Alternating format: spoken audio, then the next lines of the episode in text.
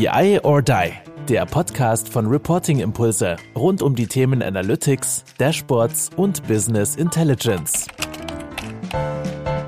Hallo und herzlich willkommen zu einer neuen Ausfolge von, neuer Ausgabe von BI or Die New Banking. Heute zu Gast bei mir Oliver Huth von der SAP und ich freue mich wahnsinnig auf diesen Talk heute, weil wir ein bisschen was Neues zu erzählen haben aus dem SAP-Kosmos. Und äh, das passt ganz gut rein bei uns diese, diesen Monat, weil wir ja den SAP-Monat haben, wo wir jeden Freitag um 13.30 Uhr in den BI or Die Live-Formaten uns äh, äh, um Themen rund um die SAC einen Blick verschaffen. Einmal einerseits über SAC als Self-Service-Tool, andererseits als über die SAC als Planning-Tool und ähm, dann eben auch noch so ein bisschen den, den Quervergleich machen wie es eigentlich mit anderen Anbietern und anderen BI-Tools im Vergleich aussieht. Das ist ein sehr, eine sehr, sehr spannende Reihe, die wir hier entsprechend diesen Monat haben. Und auch mit BI oder New Banking wollen wir dann eben einmal auf ein SAP-Produkt schauen. Und zwar hier heute im Speziellen den neuen Data Marketplace der SAP ähm, auf der Data Warehouse Cloud. Bevor wir damit starten, Oliver, ähm, erzähl uns doch mal, wer du bist, woher du kommst, was du so treibst den ganzen lieben Tag. Sehr gerne, Carsten. Auch nochmal vielen Dank für die Einladung. Äh, freue mich, bei dir im Wohnzimmer zu sitzen, praktisch. Ähm, genau, ich bin der ähm, Oliver Huth, bin in meinem zehnten Jahr bei der SAP, ähm, habe einen Beratungshintergrund und dann ein, äh, über einen Umweg ähm, bei unserem Vorstandsstrategie-Office äh, jetzt im Data Warehouse Cloud Team, ähm, kümmere mich dort um die Innovationsthemen ähm, und auch um den Kreis zu schließen ähm, zu meiner Vergangenheit in der Beratung. Kümmere ich mich aktuell um den Datenmarktplatz den wir gerade im Beta-Stadium haben und genau, wo ich glaube, heute eine spannende Diskussion zu führen können. Oliver, erzähl doch mal ein bisschen, was ist die Data Warehouse Cloud? Für diejenigen, die es nicht kennen ähm, und äh, vielleicht auch in Abgrenzung zu, zu On-Premise-Architekturen der SAP. Die meisten kennen SAP BW, äh, die meisten kennen SAP FI, gerade im Banking-Umfeld relativ weit verbreitet. Vielleicht erzählst du so ein bisschen, was die Data Warehouse Cloud darstellt in dem Architekturkosmos der SAP und ähm, worauf sich Nutzer da freuen dürfen. Sehr gerne. Und Du hast das BW angesprochen. Ich glaube, das ist ein guter Startpunkt. Wir sind, ich bin sozusagen im Data Warehousing Team der SAP.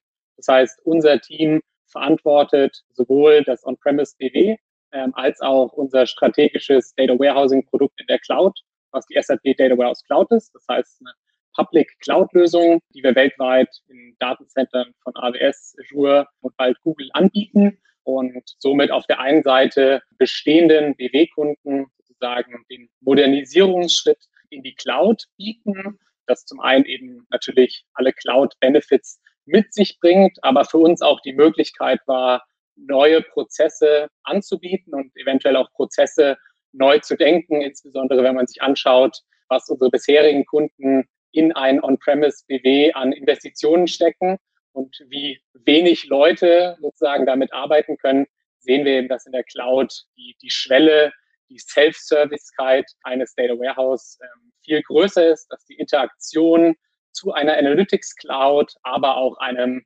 Third-Party äh, Frontend, als eben auch auf der Quellseite zu einem S3 Lake ist, zu einer Cloud-Lösung, zu einer API, äh, dass es natürlich in der Cloud viel größere Möglichkeiten gibt. Und deswegen haben wir sozusagen uns entschieden, hier mit einem dedizierten Cloud-Produkt, was from scratch gebaut wurde, unseren Kunden in der Cloud eine Lösung anzubieten, ihren Fachbereich ja, eine Plattform zur Verfügung zu stellen, mit der sie ihre analytischen Anfragen abarbeiten können ähm, und das komplette Unternehmen mitnehmen können in einer kollaborativen Art und Weise. Du hast, finde ich, einen ganz spannenden Aspekt genannt. Ähm, nun ist es bei SAP-Systemen, gerade wenn sie on-premise sind, ja so, dass ich in der Vergangenheit die Erfahrung gemacht habe, man muss dann äh, entsprechende Server bereitstellen. Man muss dann eben entsprechende Architekturen vorhalten, Rechenzentren etc. pp. Du hast jetzt gesagt, es ist eigentlich total egal, auf welcher Cloud-Lösung man unterwegs ist, ob Azure, ob AWS, ob was auch immer.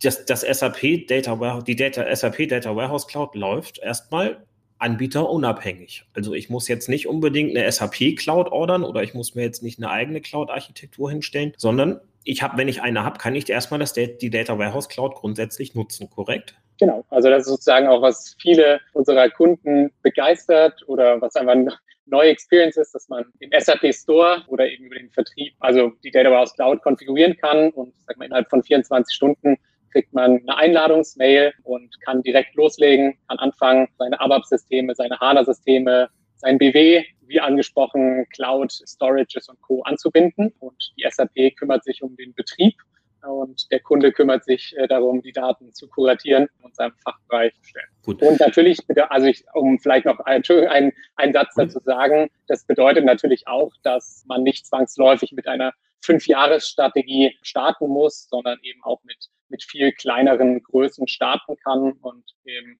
Use Case basiert ähm, oder entlang eines Plans das ähm, System vergrößern kann, äh, was auch einfach die, die Einstiegshürden, die Evaluationshürden und Co. Ja, niedriger macht. Heißt aber auch, die Data Warehouse Cloud ist weniger Prozesstool, denn ähm, Ablage von Ergebnisdaten oder äh, ähm, Storage für Ergebnisdaten, also klassisches BW, wo ich, wo ich äh, fertig berechnete Daten dann eben entsprechend vorhalte und dann damit nutzen kann, korrekt?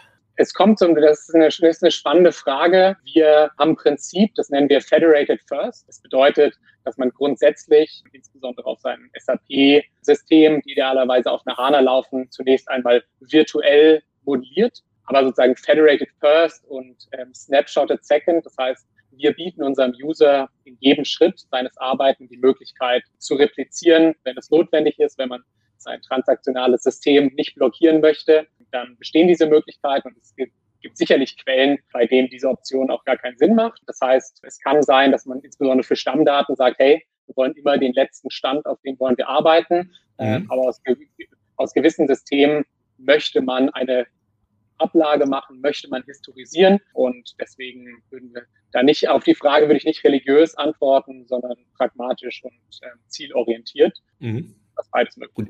Wenn ich mich mal so ein bisschen auf die Banking-Produkte fokussiere, die SAP hat ja ein relativ mächtiges Banking-Tool eingeführt mit der Financial Services Data Platform. Ja, da habe ich, da habe ich ein, ein, sehr, sehr umfassendes und weitreichendes und detailliertes Datenmodell auf der, äh, das sogenannte Financial Services Data Model.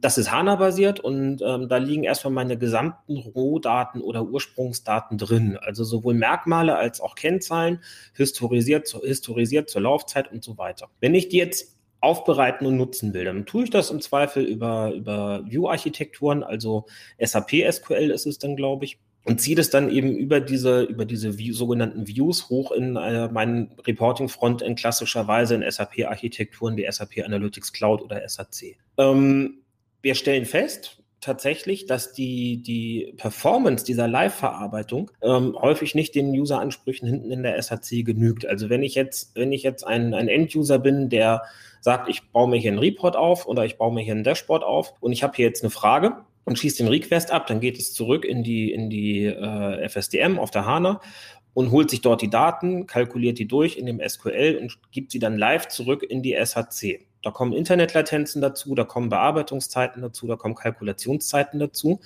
Und wir stellen halt fest, dass bei vielen unserer Kunden und bei vielen der Use Cases eine Zwischenpersistierung von Daten nötig ist. Das wäre dann ja eigentlich der klassische Use Case für die Data Warehouse Cloud, dass ich sage, nach der Komplexität der Berechnung ziehe ich einen semantischen Layer ein in der Cloud und packe die dann in eine Data Warehouse Cloud, korrekt? Absolut. Also es kann auf der einen Seite die, die komplexe Berechnung sein, die man sozusagen nicht zwischen den Systemen mit sich schleppen möchte. Ähm, es kann eben auch die, die manuelle Anreicherung sein. Es kann das Bearbeiten von Daten, unter Data Maintenance oder Data Crafting verstehen, dass eben der User dann doch noch etwas tun möchte, dass er andere Quellen hinzufügen möchte oder eben sozusagen auch die, die Performance äh, kontrollieren möchte. Das alles sind Möglichkeiten, die Data Warehouse Cloud dazwischen zu stellen. Und das kann sozusagen bei Performance anfangen und damit sitzt man aber sozusagen auf der Plattform, bei der man dann weiter arbeiten kann und eben zum Beispiel für Kollaborationsszenarien auf dem semantischen Layer dann sagt, okay, ähm, jetzt lass uns weitere Objekte dem semantischen Layer hinzufügen, die wir für zukünftige Analysen brauchen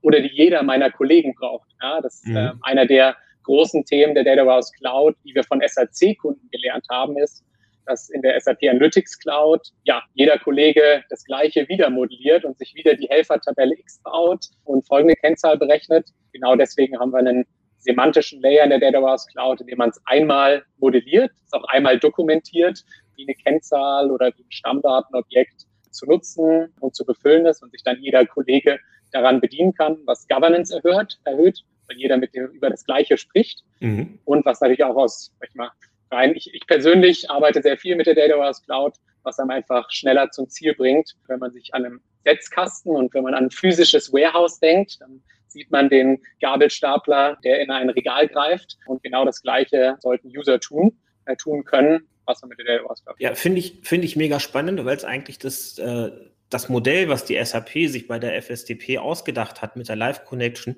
halt sinnvoll ergänzt. Ja, das ist für mich noch so ein bisschen das Bindeglied zwischen, zwischen ähm, der semantischen, beziehungsweise zwischen der, der komplexen Aufbereitung in der Viewschicht und nachher der Analyse in der SAC dass ich eben sage, ich habe diese, diese Zwischenablage, ich habe diesen Single Point of Calculation, beziehungsweise dann ja wieder Single Point of Truth ähm, äh, persistiert, den ich dann eben entsprechend auswerte. Finde ich mega, mega spannend. Und was sozusagen, glaube ich, auch einfach der Transparenz man sagen sollte, ist, dass wir natürlich aus einer On-Premise-Welt kommen und sozusagen in einer Transformation sind und mitten in der Transformation sind von Produkten Richtung Services. Das heißt, mhm. wir sprechen jetzt ganz viel, das macht man in der Data Warehouse Cloud, das macht man in der Analytics Cloud. Unter der Haube wächst da ganz viel zusammen. Das heißt, über die Jahre wird man diese Unterscheidung gar nicht mehr so großartig machen müssen. Aber jetzt hat man eben schon eine tiefe Integration und kann diesen Sprung der Welten sehr gut nutzen, um mit den Herausforderungen von Nutzern umgehen zu können. Ja, finde ich sehr cool. Wer dazu mehr wissen will und auch zur, zur SAP-Strategie zu dem Thema insgesamt, dem sei auch mal die Folge 56 von unserer, von unserem BI or Die Podcast empfohlen, wo Mohamed Abdelhadi zu Gast war, ähm, auch von, von der SAP, äh, der so ein bisschen erklärt hat, wohin die Reise gehen soll mit der Data Warehouse Cloud, wohin die Reise geht, auch mit anderen Produkten, Stichwort Lumira. Ähm, das ist eine äh, sehr, sehr spannende Folge für alle SAP-Nutzer, die kann ich, kann ich an der Stelle wärmstens ans Herz legen. Gut, versuchen wir mal oder kommen wir mal zu dem Schwenk auf unser eigentliches Thema, nämlich das Thema, wenn ich meine Daten in der Data Warehouse Cloud habe und vorhalte, dann bietet ihr mit der SAP meines Wissens ab Ende November äh, geht das produktiv, einen völlig neuen Service an, nämlich den sogenannten Data Marketplace. Und ähm, als wir darüber gesprochen haben, hier im Vorgespräch und in den letzten Wochen, bevor wir jetzt uns geeinigt haben, dass wir dazu auch wirklich einen, einen Stream machen, habe ich ja feuchte Augen gekriegt bei den Möglichkeiten, die das Ganze bietet. Ja, ich komme ja selber aus dem Banking, ich habe selber viel mit Daten gearbeitet, aber man hat halt immer mit seinen eigenen Daten in seinem eigenen Kosmos gearbeitet. Wenn man dann externe Daten hinzufügen wollte, dann wurde es schwierig. Diese Lücke schließt ihr. Erzähl doch mal ein bisschen, was ihr davor habt. Sehr gerne. Und wie ich anfangs angesprochen habe, das sozusagen tief mit meiner persönlichen Historie verknüpft. Ich habe insbesondere im, im Vertrieb und im Marketingfachbereich externe Daten integriert in einer Welt, in der der Kunde verantwortlich war für die Integration der Daten. Und das war eine sehr schmerzvolle Erfahrung. Der Marketingchef wollte Vergleich zu Marktanteilen äh, des Wettbewerbs in dem Dashboard drin haben, was absolut Sinn macht, weil man kann sein eigenes Wachstum nur beurteilen, wenn man versteht, wie der Wettbewerb agiert. Und dann fing sozusagen, was wir als Hürdenrennen, Hürdenlauf bezeichnen, an. Interaktion mit dem Datenanbieter, Austausch von Beispieldaten, Austausch von Dokumentation, Aufbauen von einem Integrationsprojekt am Ende, um eine einfache Fragestellung zu beantworten. Ja, wahnsinnig ähm, komplex, aus eigener Erfahrung. Wahnsinnig komplex. Genau, genau das, das, Erge das Ergebnis waren dann immer trotz sehr kompetenter Leute an allen Ecken und Enden nach sechs Monaten, dass man es irgendwie hinbekommen hat und keiner Lust hatte, das nächste Projekt, das nächste Land, die nächste Kennzahl äh, in das Framework zu bringen. Und deswegen haben wir uns äh, eigentlich eine Mission gesetzt, die wir nennen Access in Clicks, not Projects. Und worum es uns dabei geht, ist, dass wir sagen, der Konsument, der mit externen Daten arbeiten möchte, kann in einen Store gehen, kann Datenprodukte evaluieren, die Strukturen sich angucken, welche Daten sind verfügbar, hat einen Load-Button, kann den Bereich in seiner Data Warehouse Cloud auswählen, in dem er die Daten konsumieren möchte. Und dann tut der Data Marketplace das, wofür ich sechs Monate beim Kunden Vorzimmer gesessen habe. Und genau das haben wir ähm, entwickelt, sind aktuell im Beta-Programm mit 23 Data Providern und wie du angesprochen hast, Carsten, Ende November ist aktuell der, sag ich mal, die globale Verfügbarkeit in allen Data Warehouse Cloud-Systemen geplant. Und genau, das heißt, wir stecken gerade mitten in der Phase, dass eben Datenanbieter, und ich glaube, ihr werdet sozusagen auch den Link teilen von Datenanbietern, mit denen wir zusammenarbeiten, wo wir, glaube ich, gleich auch ein bisschen drüber sprechen können, ähm, die aktuell im Beta-Programm ihre Daten anbinden und mit ausgewählten Kunden, die sozusagen Interesse haben, das auszuprobieren, äh, wie anders es sein kann, einen S3-Bucket anzubinden, sondern sich einfach auf die eigentliche Modellierungsarbeit, auf die eigentliche analytische Arbeit und nicht auf die Integrationsarbeit zu konzentrieren. Genau, also nochmal ganz kurz, um es, um, um so ein Wrap abzugeben. Ich habe in meiner Data Warehouse Cloud meine eigenen Daten drin. Und ich habe grundsätzlich die Verfügbarkeit externer Daten von anderen Anbietern implizit gegeben. Das heißt, ich kann als, kann als Kunde wirklich sagen, ich nehme meine Daten ne, was weiß ich, in Banken gerne genommen werden, zum Beispiel Länderinformationen. Ja, und ich kann mir dann von einer, von Standard Poor's, glaube ich, einer der Datenanbieter, ein weiterer Datenanbieter, der mir aufgefallen ist, war die PwC, aber eben auch äh, CWay für, für politische Umfragen, für Meinungsforschung äh, etc. Ähm, also da ist ein ganz, ganz bunter Strauß drin und ich kann diese Daten dann quasi einfach reinladen in meine Data Warehouse Cloud, weil die Datenstrukturen und die Modellierung dieser externen Daten schon vorgenommen ist und die mit meinen verknüpfen. Das sind ein paar Klicks. Absolut. Und ähm, ich lade gerne dazu ein, sozusagen sich das auch ähm, selber anzuschauen, weil genau sozusagen wir, wir keinen, mal, keine Prozesse erlauben, die äh, diesem Paradigma entgegenstehen. Und vielleicht, um den Bogen zum Anfang zu schlagen, um es konkret zu machen, du hattest über das Financial Services Data Model gesprochen. Das finde ich ist genau so ein Beispiel, wo man sagt, da habe ich meine interne Welt drin ähm, und ich überlege jetzt, ähm, sag ich mal, Civi als Beispiel, eine gewisse Zielgruppe besser zu verstehen, eine, eine Marketingkampagne zu machen und eben externe Daten mit einer Civi, die verfügbar sind oder gemeinsam mit ihnen zu erheben und die dann gegen meine internen Adoption-Daten, gegen meine internen Daten äh, zusammenzubringen und gemeinsam zu reporten. Und genau das kann man eben machen, indem wir den Shift sozusagen verändern. Der Kunde ist nicht verantwortlich für Integration, sondern der Provider ist dafür verantwortlich weil er in der Cloud ist, weil er sich einmal anbindet und damit jeden Kunden, der sich einem sogenannten Datenprodukt, das subskribiert, verfügbar macht und nicht jeder Kunde äh, sich um diese Integration kümmern muss, äh, was insbesondere, wenn wir über täglich geupdatete, wöchentlich, monatlich geupdatete Daten sprechen, eine riesige Erleichterung ist. Wenn man einstellt, sollen automatisch Updates einfach nur reinfließen, möchte ich in der Kontrolle sein, wann neue Daten reinkommen, aber ich dafür eben ähm, kein IT-Projekt zwangsläufig ähm, starten. Was kann ich damit jetzt machen? Jetzt habe ich meine Daten, jetzt habe ich ganz viele externe Daten. Was sind so klassische Use Cases, wo du sagen würdest, dort fange ich mal an zu arbeiten, dort fange ich mal an zu überlegen. Mir würden so ein paar einfallen, aber ähm, du kannst ja mal starten, was du so erlebst beim Kunden, was dort nachgefragt wird oder mit welchen Fragestellungen man dann an solche externen Daten rangeht, in der Kombination mit seinen eigenen Daten. Ja, äh, sehr, sehr gerne. Eigentlich Natürlich ist es ein Thema, was man lieber weniger hört äh, als notwendig, ist natürlich, dass durch Covid ganz viele unserer Kunden, die über Jahre Demand Planning gemacht haben, Sales Planning gemacht haben, die sich jetzt das Jahr 2022 angucken und ihre Forecasting-Modelle sich angucken und sich die Daten ihrer letzten zwei Jahre anschauen, merken, oh, da weiß ich jetzt noch nicht so genau, wie ich meine Zahlen für das nächste Jahr planen soll. Das heißt, externe Indikatoren zu finden. Du hast makroökonomische Daten angesprochen. Das kann Kundensentiment sein. Das kann, was insbesondere online viel gemacht wird, dass man eben Dinge ausprobiert und auf Basis des Feedbacks äh, zu dem, was man ausprobiert, versucht, ein besseres Verständnis zu gewinnen. Ähm, das heißt sozusagen, das Anreichern von, von externen Opportunities und Risiken ist sozusagen etwas, was wir merken, dass den Chief Digital Officer, den CIO, das ist sozusagen eine Kernfrage für eine Hierarchie, äh, eine Architektur der Zukunft, wo es sozusagen aktuell ganz harte Probleme gibt, äh, die es zu lösen gibt. Das geht dann über ein großes Thema, was sicherlich auch befeuert ist durch die Akquisen, die die SAP getan hat. Das ist das Thema Benchmarking. Mhm. Das heißt, wir sehen einen War of Talent als Beispiel und man sich genau überlegen muss, wie kann man talentierte Mitarbeiter wie Carsten Blöcker für sich gewinnen und man muss wissen, was muss man ihm bezahlen, was muss man ihm bieten. Und da ist zum Beispiel eine PwC bei uns im Datenmarktplatz gelistet, die HR-Benchmark-Daten zur Verfügung stellen, um die Wettbewerbsfähigkeit der eigenen Gehaltsstruktur, der Diversity mhm. messen zu können, indem man eben genau diese externen Daten mit, mit seinen internen, zum Beispiel SAP Success Factors oder auch Drittanbieter HR-Lösungen kombinieren kann.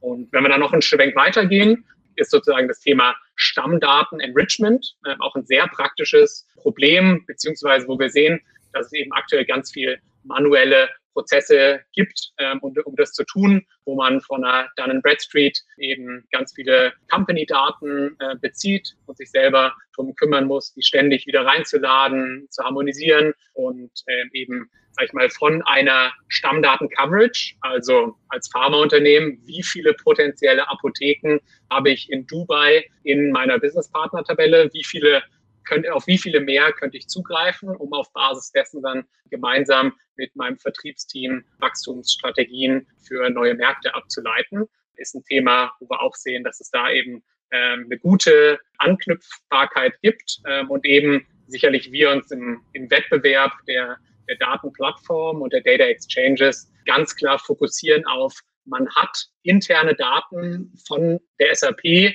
können natürlich auch andere sein. Also mhm. man kann auch eine Oracle-Datenbank an die Data Warehouse Cloud anbinden, das ist nicht verboten. Aber sozusagen, dass man auf der einen Seite seine bestehenden High-Value internen Daten hat, seine Cost-Center-Strukturen, seine Mitarbeiterdaten, seine Produktdaten. Ähm, und dass man eben jetzt entweder aus Stammdatensicht oder aus transaktionaler Sicht ähm, ja, dieses Modell verbessert für die Use Cases, die man im Markt sozusagen top of mind für unsere Kunden sind. Ich finde es mega spannend und du hast einen ganz, ganz spannenden Punkt angesprochen, äh, nämlich die Frage, wie plane ich eigentlich nach vorne nach zwei Jahren Covid-19, ja, wo eigentlich sämtliche Marktgesetzmäßigkeiten und sämtliche Regelprozesse ähm, so ein bisschen ausgehebelt waren und damit auch die Verstetigung von Entwicklung. Und ähm, ich finde es halt auch sehr spannend, weil es so ein bisschen den, den Druck erhöht hat, wegzukommen von klassischer Planung, klassischem Forecasting und Bauchgefühl hinzu, Mensch, wie gehe ich um mit Analytics und Science-Modellen, also wirklich mit, mit äh, simulierten Modellen, mit, mit äh, wertgetriebenen Ansätzen. Und wie kann ich eben über Projektionen in die Zukunft für mich ableiten, wie meine Geschäftsentwicklung sein wird. Ich kann mich erinnern, als, äh, äh als wir ähm, Mitte letzten Jahres dann sehr stark in, dem, in der Lockdown-Phase waren und hier sehr massive Einschränkungen im Gange waren, war eigentlich die Frage, na ja, wie geht's denn nach dem Lockdown weiter und wie schnell erholt sich denn eine, eine Wirtschaft? Und wir haben es ähm, seinerzeit mal simuliert anhand der Luftverschmutzungsdaten aus China. Ähm, äh, man kriegt zum Beispiel für China relativ umfassend Luftverschmutzungsdaten und, und Auslastungsdaten für öffentliche Verkehrsmittel, also quasi taggenau. Und konnte daraus dann im Grunde ein Öffnungsverhalten und ein Wiederanlaufverhalten für Wirtschaftsräume dann eben ableiten und sagen, okay, auf welcher Schwelle befindet sich ein Land gerade, was, was äh, die Covid-Situation angeht und was können wir eigentlich lernen aus der Erholungskurve in China für andere Volkswirtschaften? Welche sind stärker betroffen, welche sind schwächer betroffen und wann können wir damit rechnen, dass bestimmte Märkte dann eben auch wieder in Gang kommen? Das war ein wahnsinnig spannendes und auch wichtiges Szenario und eine, eine wahnsinnig spannende und wichtige Analyse, weil man dort eben gezielt auch nochmal gucken konnte auf einzelne Wirtschaftsräume, auf Schwerpunkte der einzelnen unternehmerischen Tätigkeit. Und äh, das ging halt komplett weg von dem, was man, was man sonst so macht in Controlling und Reporting. Hätten wir die Daten damals nicht gehabt, und es war mehr oder weniger zufällig, dass wir die seinerzeit hatten, äh, wäre das deutlich schwerer geworden. Jetzt kommt die SAP und sagt, ich biete euch hier ein Riesenset an Daten an. Wie funktioniert denn das? Also wie, wie finde ich denn raus, ob Daten, die da von einem Anbieter bereitgestellt werden, für mich erstmal grundsätzlich interessant sind und einen Mehrwert erzeugen. Also sprich, oder anders gefragt, wie vermeide ich, dass ich die Katze im Sack kaufe? Genau. Also zunächst einmal, ich glaube, das Beispiel, was du gebracht hattest, passt wie die Faust aufs Auge. Und wir sehen zum Beispiel auch im Investment-Banking-Bereich, ähm, dass wir da Anfragen haben, was App-Nutzungsdaten angeht für Objekte, die Banken bewerten, zu verstehen, wie hoch ist der Traffic, äh, wir sehen das, was Lebensmittel angeht, dass man heutzutage mit Flugzeugen über Felder fliegt und auf Basis dessen äh, Verständnis über die, die Wertigkeit äh, der Rohstoffe bekommt. Das heißt, ich glaube, da kann man wirklich Covid als, als Chance sehen, neu darüber, also die, das, das Fehlen von, von Routinen, die man in der Vergangenheit äh, als Möglichkeit zu nutzen, neu zu denken und eventuell sich darüber Wettbewerbsvorteil zu erlangen. Mhm. Auf die konkrete Frage, was sozusagen auch äh, total viele unserer Kunden umtreibt und einen Partner, den ich gerne nennen würde im Speziellen, ist natürlich das Thema Data Evaluation. Ja, das heißt, dass ich Datenprodukte ausprobieren kann, dass ich verstehe, äh, wenn man auf manche Webseiten von Datenanbietern geht, dann äh, kann man sich einmal Buzzword Bingo aus der Marketingvorlesung ähm, nochmal angucken. Ähm, und deswegen haben wir einige Grundprinzipien, was Datenprodukte im, im Datenmarktplatz bei der SAP äh, bedeutet. Das eine, was wir haben, äh, ist das äh, Thema Beispieldaten, die definiert werden über einen Filter auf den realen Daten. Das mhm. heißt, ich verstehe schon mal, was sind die Attributsfelder, was sind wirklich die KPIs, die ich bekomme.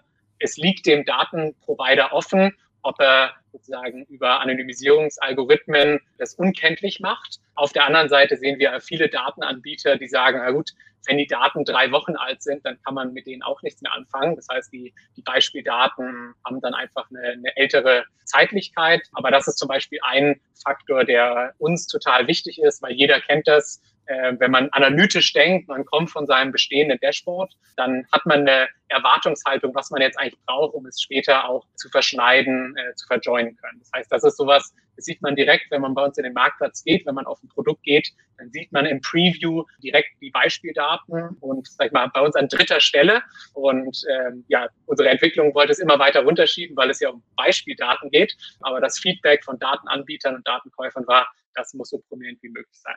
Ein zweites Thema ist natürlich Trial ähm, Access. Ja, das heißt, ähm, bei uns kann der Data Provider eben Trial-Lizenzen generieren, die ein Konsument ähm, schickt, der dadurch das Datenprodukt einfach für eine spezifische Zeit ausprobieren kann. Und das Feedback, was wir von Analysten bekommen, dass mittlerweile 80 Prozent von Datendeals eigentlich über genau so eine Trial, ein Ausprobieren, ein Matchtest der Daten äh, dem vorangeht. Das heißt, das kann man sehr nativ im Datenmarktplatz äh, ausprobieren. Und ein drittes Thema ist eben, dass wir das Ganze nicht alleine machen, weil es mittlerweile über zweieinhalbtausend Data Provider gibt, die wir auf dem Radar haben.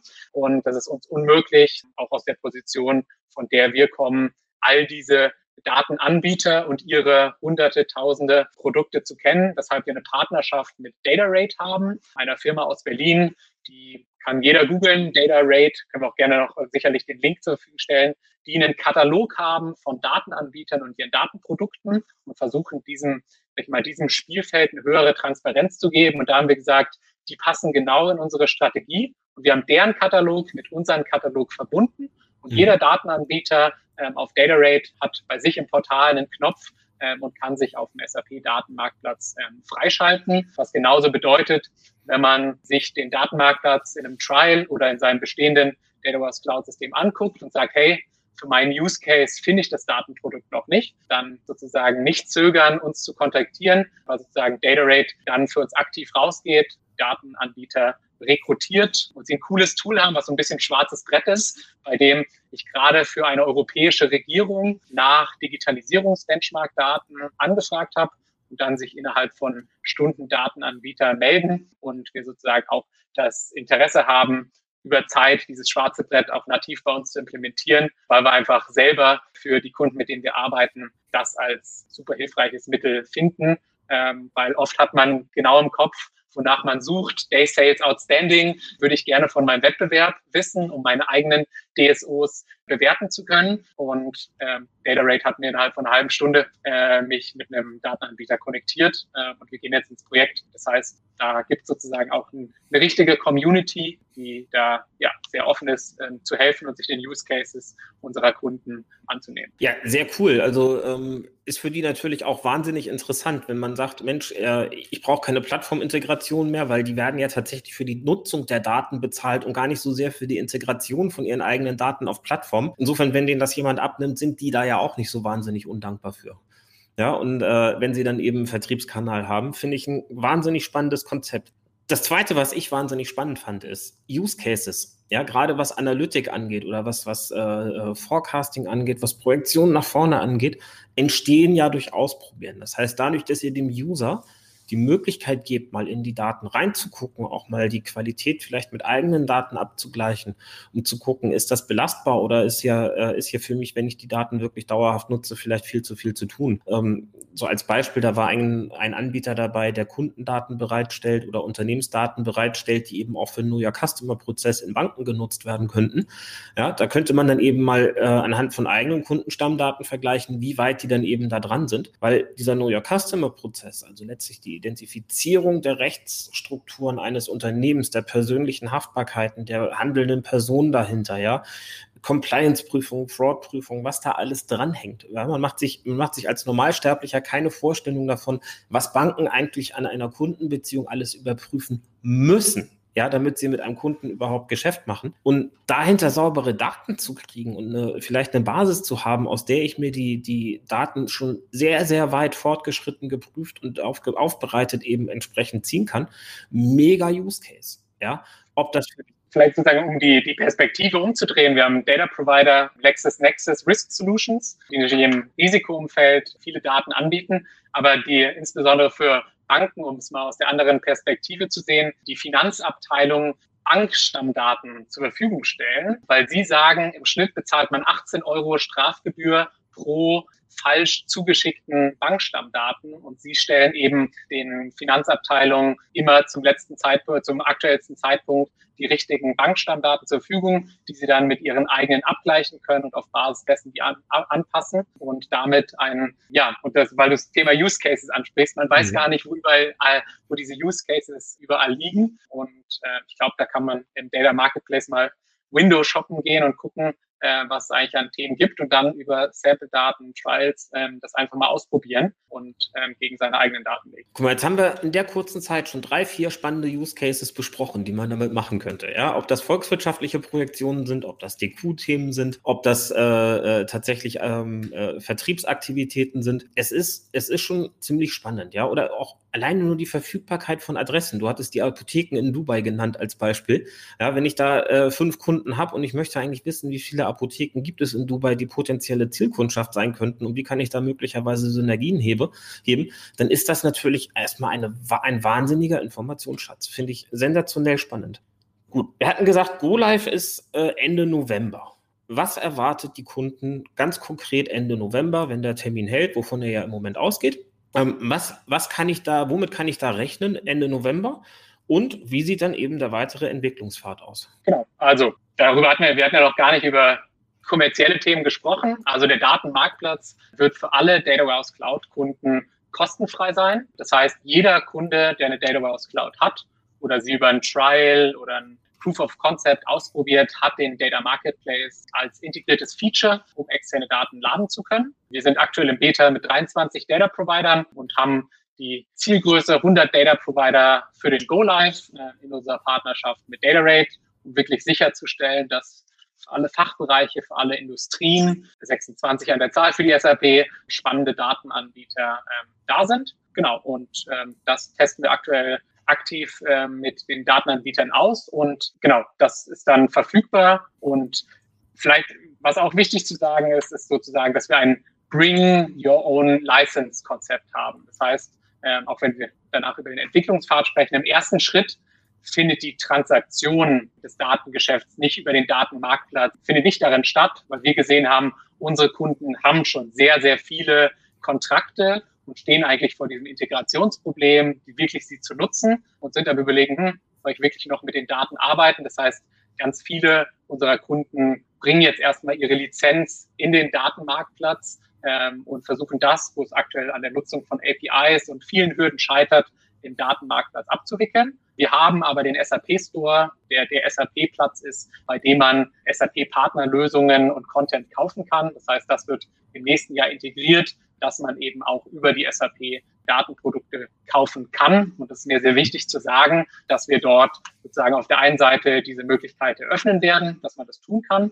Ähm, auf der anderen Seite äh, man aber auch den, den Vertrag, den man mit einem Datenanbieter außerhalb des Datenmarktplatzes ähm, schließt, innerhalb des Datenmarktplatzes durchführen kann, weil unser wichtigstes Interesse ist, dass unsere Kunden mit ihren Daten in unserer Lösung arbeiten. Und dann sozusagen, wenn wir, wenn wir über die Roadmap ähm, sprechen, ähm, dann gibt es natürlich, ich meine, im Austausch von Daten ganz viele spannende Themen von einer datenzentrischen Suche, dass ich eben nicht mehr nach einem Use Case suche, sondern dass ich mit meinen Daten in den Marktplatz komme und der Marktplatz vorschlägt, welche Daten genau zu diesem Produkt passen. Das sind mhm. Themen, mit denen wir gerade mit der Forschung dran zusammenarbeiten. Ähm, und dann gibt es natürlich viele in der automatisierten Lieferung, viele Themen, bei der man Prozesse noch einfacher machen kann, bei dem man den Austausch äh, noch einfacher machen kann. Es ist aktuell bei uns so, dass der Datenaustausch immer einer Replikation bedarf, weil wir eben sehen, unsere Kunden kriegen aktuell einen Flatfile, die kriegen mhm. einen Zugang zu einem S3-Bucket und weil sie für die Daten bezahlen, wollen sie sie auch haben. Deswegen haben wir uns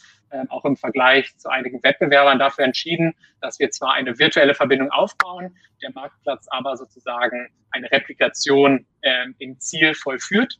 Wir merken aber, dass es spannende Use Cases gibt, wo ich sozusagen live auf den Provider-Tenant zugreifen können möchte mhm. mit einer spezifischen Selektion. Das heißt, das ist so ein anderes Thema, der Live-Access auf Datenprodukte, der ganz noch viel mehr Use Cases eröffnet, dem wir uns auch sagen dann im nächsten Jahr widmen werden, auch auf Basis des Feedbacks von Datenkonsumenten ähm, und Datenverkäufern. Mega spannender Entwicklungspfad, finde ich richtig interessant. Jetzt benutze ich die Data Warehouse Cloud nicht. Komme ich an die Daten trotzdem ran?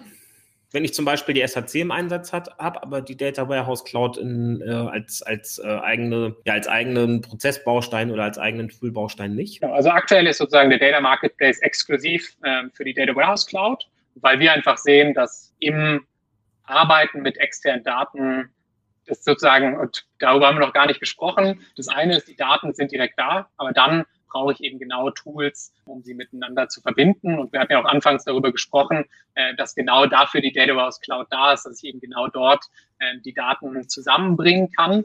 Äh, da haben wir eine Komponente, die sich Intelligent Lookup nennt. Jeder, der Excel benutzt, kennt den Lookup, um sich Daten dazu zu lesen. Genau das haben wir als Business-User Tool gebaut, um zum Beispiel zu sagen, ich habe Stadtinformationen und ich will jetzt Geoinformationen dazulesen und dann auf einer Karte ähm, zum Beispiel in der SAP Analytics Cloud äh, visualisieren zu können. Ähm, und eben genau dieses Zusammenbringen, das Validieren ähm, ist etwas, was in der SAP-Architektur ähm, in den Teil der Data Warehouse Cloud fällt. Deswegen ist es sozusagen, bedarf es einer Data Warehouse Cloud Lizenz, um ähm, am Datenmarktplatz teilzunehmen. Aber es weckt konzernweit Begehrlichkeiten, dass sozusagen da viele Interessenten sind, daran sind, sozusagen die Daten nutzen zu können und es sicherlich Szenarien gibt, in der man in der SAC auch standalone ein Produkt direkt so nutzen können möchte. Das heißt, da äh, auch aufgrund von Kundenfeedback gehen wir da ergebnisoffen rein, aber auf der anderen Seite ist ganz klares Expectation Management, dass wir das in unserer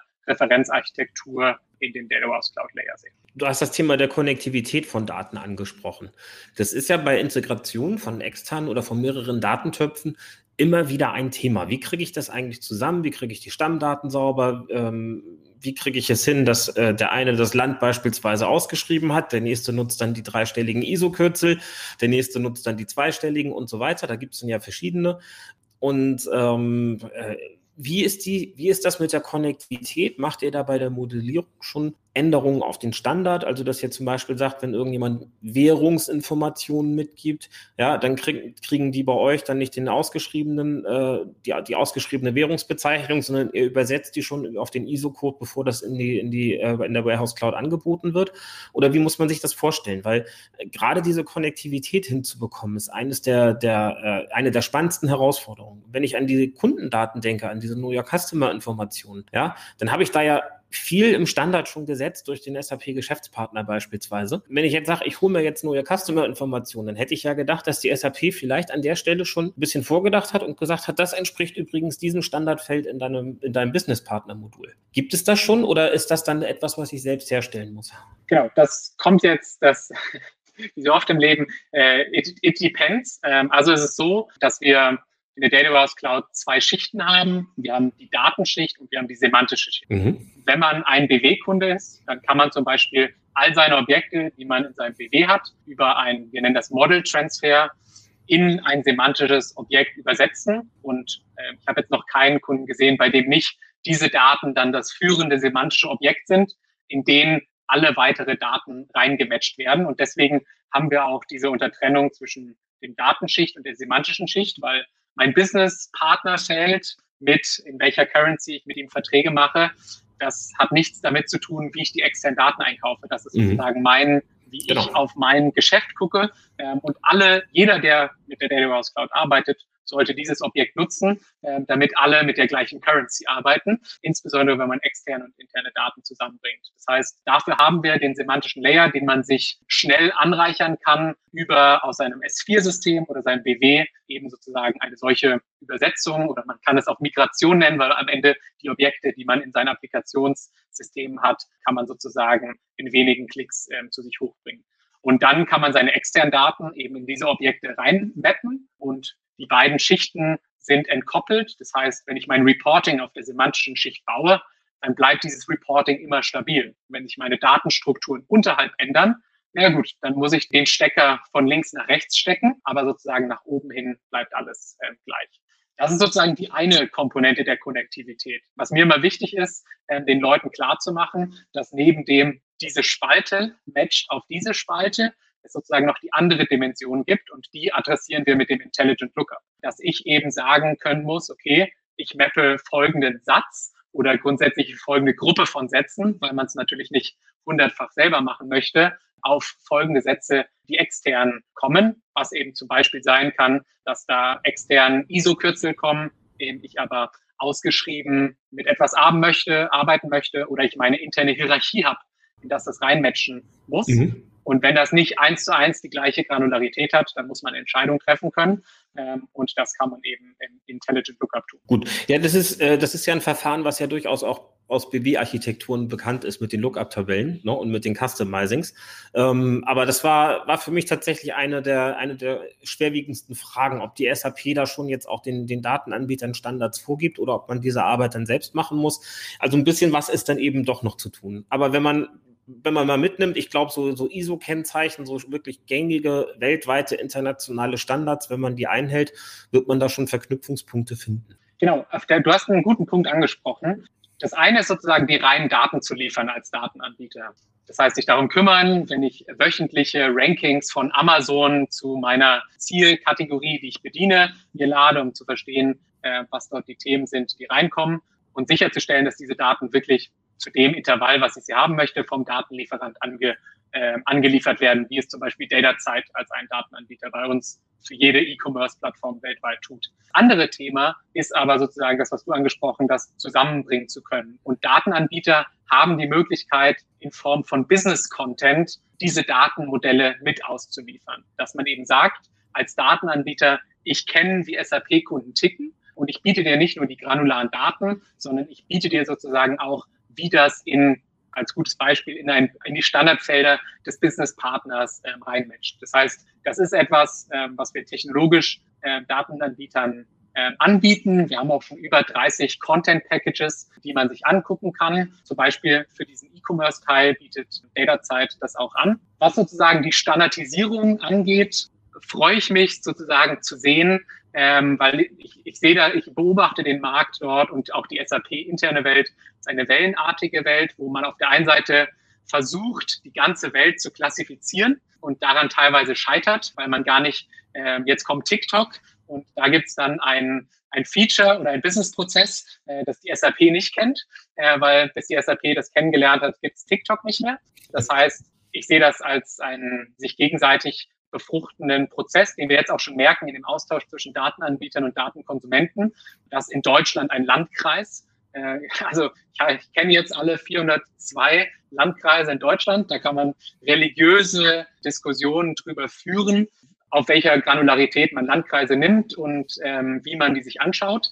Und deswegen haben wir zum Beispiel genau die Sample-Daten sichtbar und erlebbar im Datenprodukt, damit man direkt sieht, wie guckt denn jemand auf das Wert Landkreis in Deutschland. Und ähm, unser Ziel ist auch darüber, dass jeder Kunde in der Cloud seinen semantischen Layer definiert, dass wir diese semantische Layer über die Zeit auch enger aneinander bekommen. Im Kleinen erstmal zwischen Datenanbieter und Datenkonsument, aber langfristig eben auch industriespezifisch, wo zum Beispiel das Financial Services Data Modell ja ein Frontrunner ist, ähm, die das zeigen und sag ich mal, als Datenanbieter man blöd wäre, sich daran nicht zu orientieren. Jetzt habe ich die Daten in meiner, in, meinem, in meiner Data Warehouse Cloud.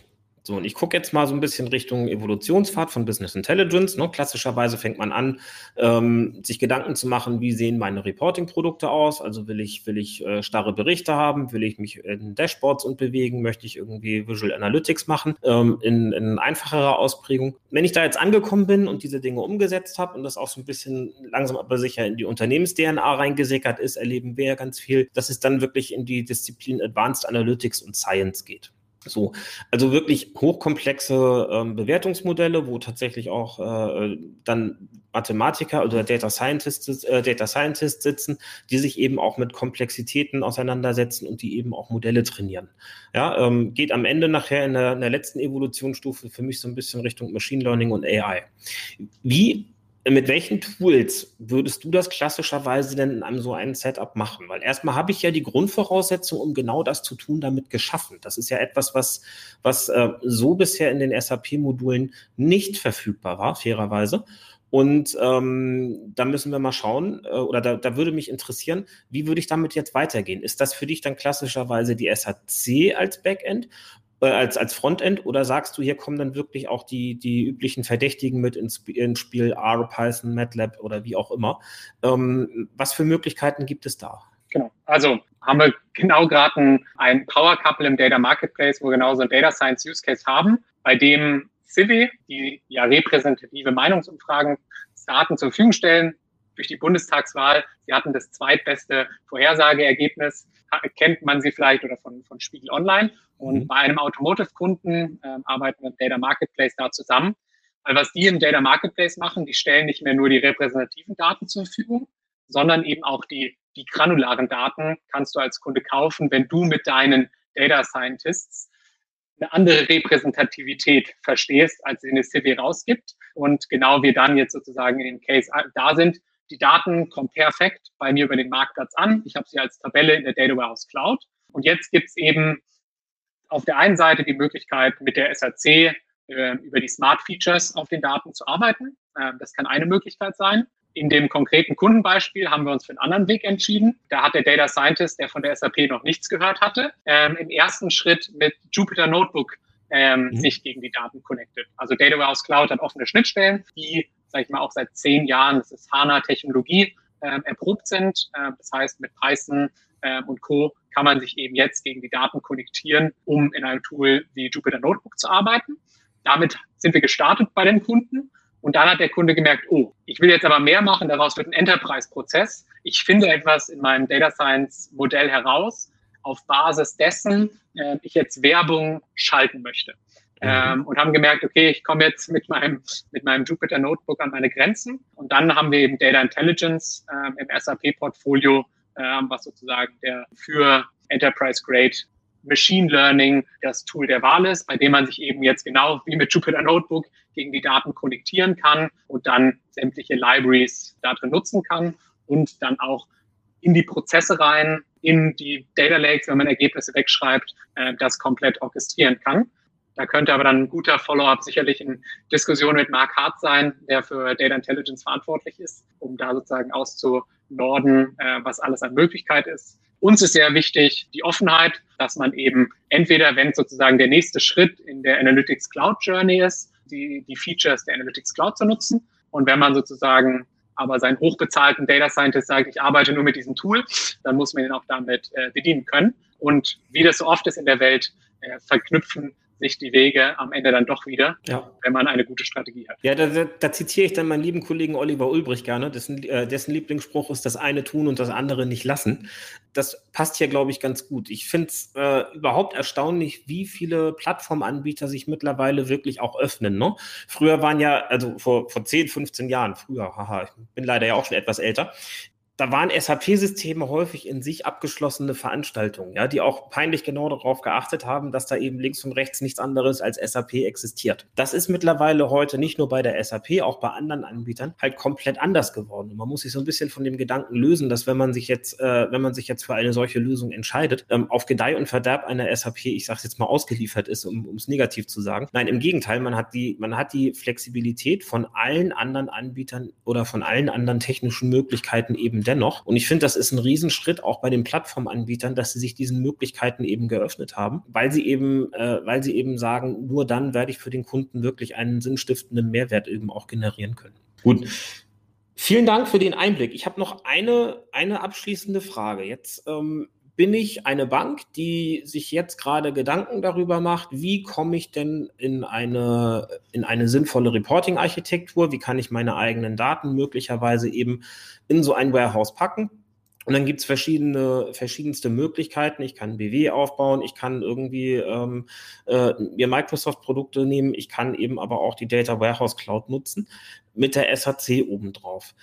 Warum sollte ich das als Kunde tun? Sagen wir mal, ich bin eine, bin eine kleine oder eine mittelständische Bank. Warum sollte ich als kleine oder mittelständische Bank dennoch auf die Data Warehouse Cloud setzen? Und ähm, was sind das dann für Investitionen, die auf mich zukommen? Weil ich glaube, in vielen Stellen ist der, ist der Gedanke im Markt, SAP ist teuer und zwar wahnsinnig teuer, komplex, umfangreich, Millionenprojekte, ja, kann ich nicht wuppen.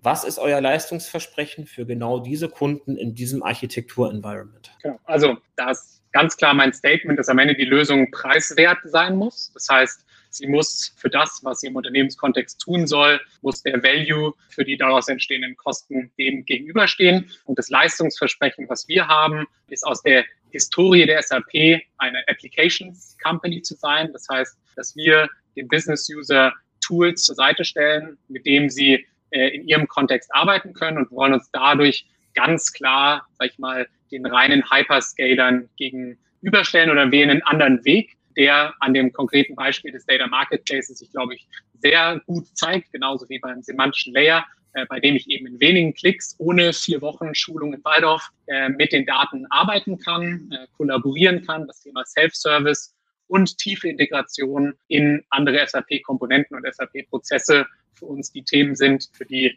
Kunden an unserer, an unserer Türschwelle stehen. Was die Kosten angeht, äh, startet die Data Warehouse Cloud listenpreistechnisch bei 4.300 Euro im Monat. Das heißt, hier sind wir im Jahr bei 50.000 Euro. Und ähm, für das, äh, was man damit tun kann, glaube ich, sind wir sehr wettbewerbsfähig. Und vielleicht sozusagen, um das zu zeigen, wir haben ganz viele Kunden, die vielleicht auch einen Schritt von der SAP weggegangen sind, ihre Daten in ein Data Lake geworfen haben, die jetzt wiederkommen und sagen, ich habe hier einen Haufen Analysten, die vor großen Problemen stehen und die müssen mit diesen Data Lake-Daten jetzt wieder arbeiten können, die wir damals in den Data Lake exportiert haben. Mhm. Ähm, und denen wir auf der einen Seite jetzt die Möglichkeit geben, aus dem Data Lake in die Data Warehouse Cloud die Daten wieder zu bringen oder sich wieder gegen ihre Applikation live in einer gegovernten Art und Weise äh, konnektieren zu können, um dann in der Data Warehouse Cloud mit anderen Daten, zum Beispiel aus dem Datenmarktplatz, die Daten zusammenzubringen, um dann live mit der SAP Analytics Cloud darauf zu gucken und sicherzustellen,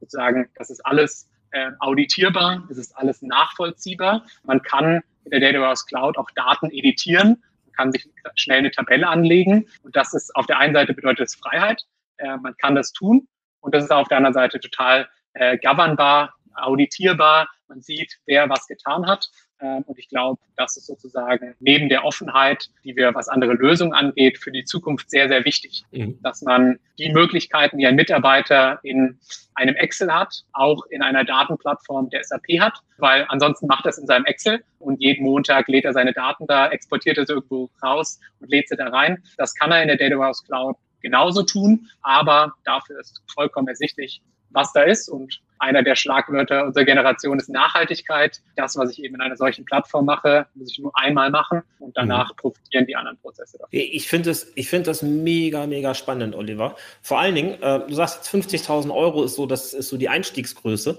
Ähm, man muss sich da mal überlegen, wenn ich, wenn ich früher eine Architektur gebaut habe, ja, und dafür dann einen Server brauchte und ein Rechenzentrum brauchte und irgendwie die Infrastruktur brauchte, die ist da ja schon mit drin, oder? Ja, ähm, also da ist eine HANA drunter, äh, das sind 256 ähm, Gigabyte ähm, mit einer zehnfachen äh, Compression Rate.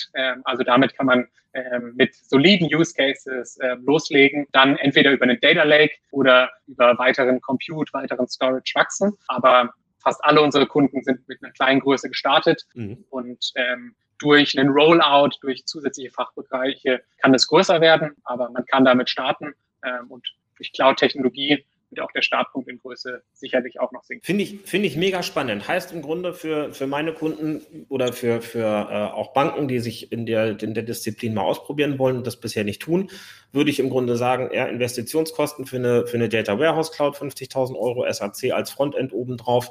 Ähm, und ich musste vielleicht drei, vier Use Cases mir vorher schon mal ausdenken, die ich da drin haben will, die ich mir betrachten will.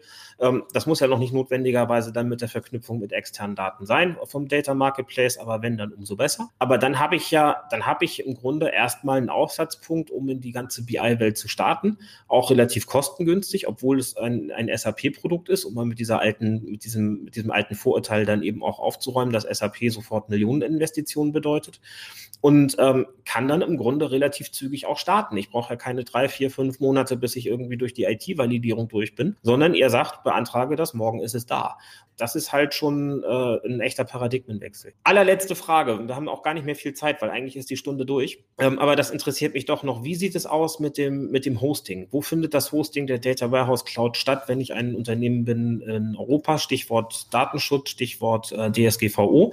Ähm, ich glaube, den Punkt sollten wir noch schnell bringen, weil ich glaube, der ist für viele Kunden wichtig. Genau, also kann man auch auf unserer Webseite sapdatawarehouse.cloud ähm, haben wir eine Roadmap Data Center äh, Availability steht dort fest. Das heißt, es kann in Frankfurt sein. Das ähm, kann man wählen zwischen ähm, AWS und Azure und natürlich auch, wenn man sag ich mal, einen globalen Footprint hat, kann das eben auch weltweit dann für Daten in Amerika eben in den entsprechenden Datencentern ähm, in Amerika sein. Das heißt, ähm, da hat der Kunde die Wahl ähm, zu entscheiden, wo, von wo aus er die Data Warehouse Cloud anruft. Sehr cool. Oliver, vielen, vielen Dank. Das war, fand ich wahnsinnig interessant. Ich habe richtig, richtig viel gelernt. Ähm, ich glaube, da ist auch für viele unserer Zuhörer eine ganze Menge dabei gewesen. Wie es immer so schön üblich ist bei BI or Die, die letzten Worte äh, gehören dem Gast. Du darfst alles sagen, außer Danke für die Einladung. Ich freue mich, dass du da warst. Ich glaube, wir werden das Gespräch definitiv nochmal vertiefen und ich glaube, wir werden da noch ganz, ganz viele spannende Cases hören, auch in, im Kontext unseres Wirkens. Insofern, äh, lass uns mal gucken, was da kommt. Genau. Gut. Ja.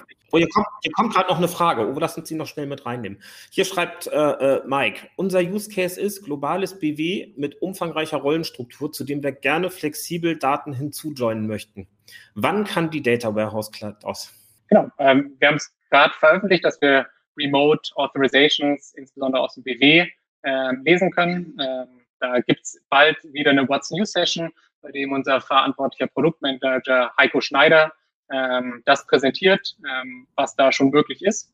Ähm, und sicherlich ein Thema, äh, was wir von ganz viel äh, Seite gespiegelt bekommen und an dem wir mit Hochdruck arbeiten. Ähm, und ich glaube, mit dem, mit dem Wurf, den wir jetzt haben, ja, würde mich sehr äh, interessieren, ob das für Mike passt. Der kann dich bestimmt auch nochmal direkt anschreiben, oder? Absolut. Also das wäre sozusagen auch für Closing Words auf der einen Seite natürlich sehr gerne selbstständig einen Trial für Data Warehouse Cloud ausprobieren. Ich glaube, das ist die Daran sieht man auch, wie schnell das Ganze losgeht. Wenn man da äh, sich veranmeldet, hat man direkt ein System im Zugriff. Ähm, wenn man das länger als 30 Tage machen möchte, kann man mich gerne anschreiben. Für den Data Marketplace äh, gibt es die Adresse datamarketplace.sap.com. Ähm, wenn das von Interesse ist, ähm, kann man sich da bei meinem Team sehr gerne melden. Und ja, dann, Carsten, würde ich mich auf ein Gespräch in Zukunft freuen und gucken, wo wir dann stehen was das Thema ähm, externe und interne Daten ähm, angeht. Machen wir gerne. Vielen Dank, Oliver. Schön, dass du da warst und bis demnächst. Ciao. Bis dann. Ciao.